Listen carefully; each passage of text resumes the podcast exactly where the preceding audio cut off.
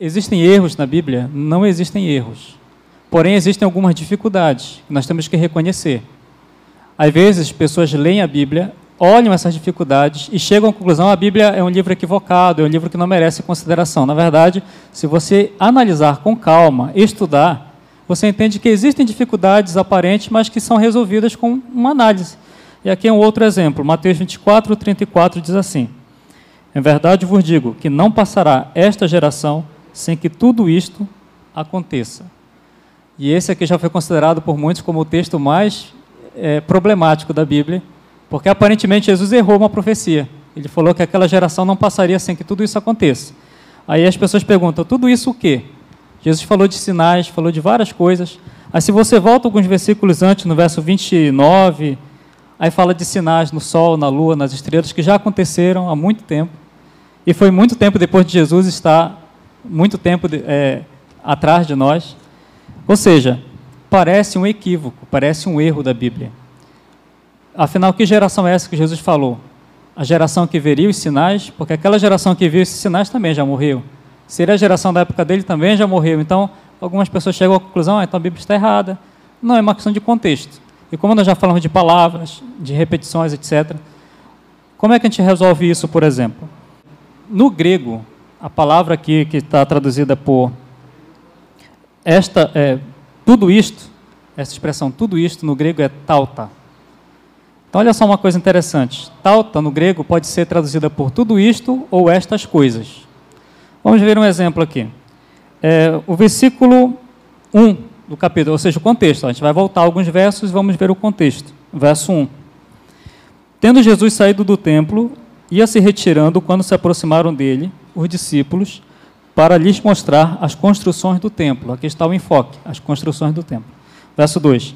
Ele, porém, lhe disse: Não vedes aqui tudo isto? Aqui a palavra no grego é tauta.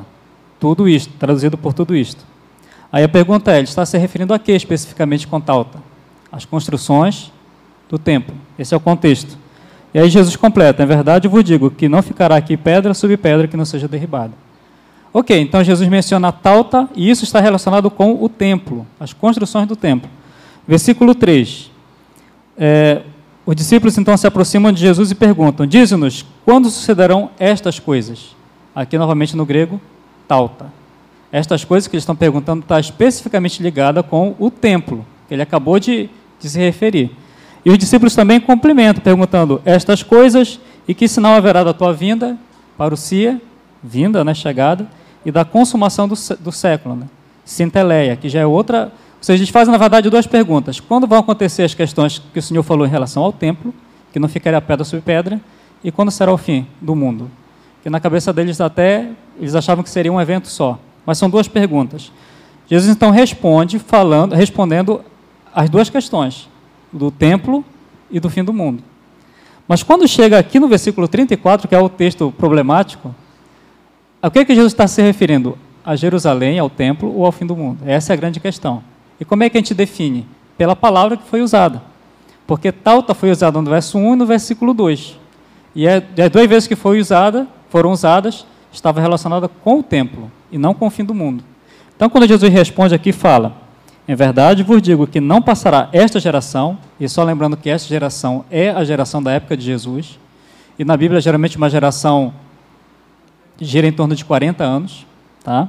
E ele falou isso aqui no ano 31, tá bom? Então ele fala: não passará esta geração sem que tudo isto aconteça. Ou seja, primeiro a geração é a geração da época dele. E uma geração dura 40 anos. Então ele falou isso no ano 31. E o, tudo isto que ele se refere aqui é em relação ao templo de Jerusalém, as construções do templo.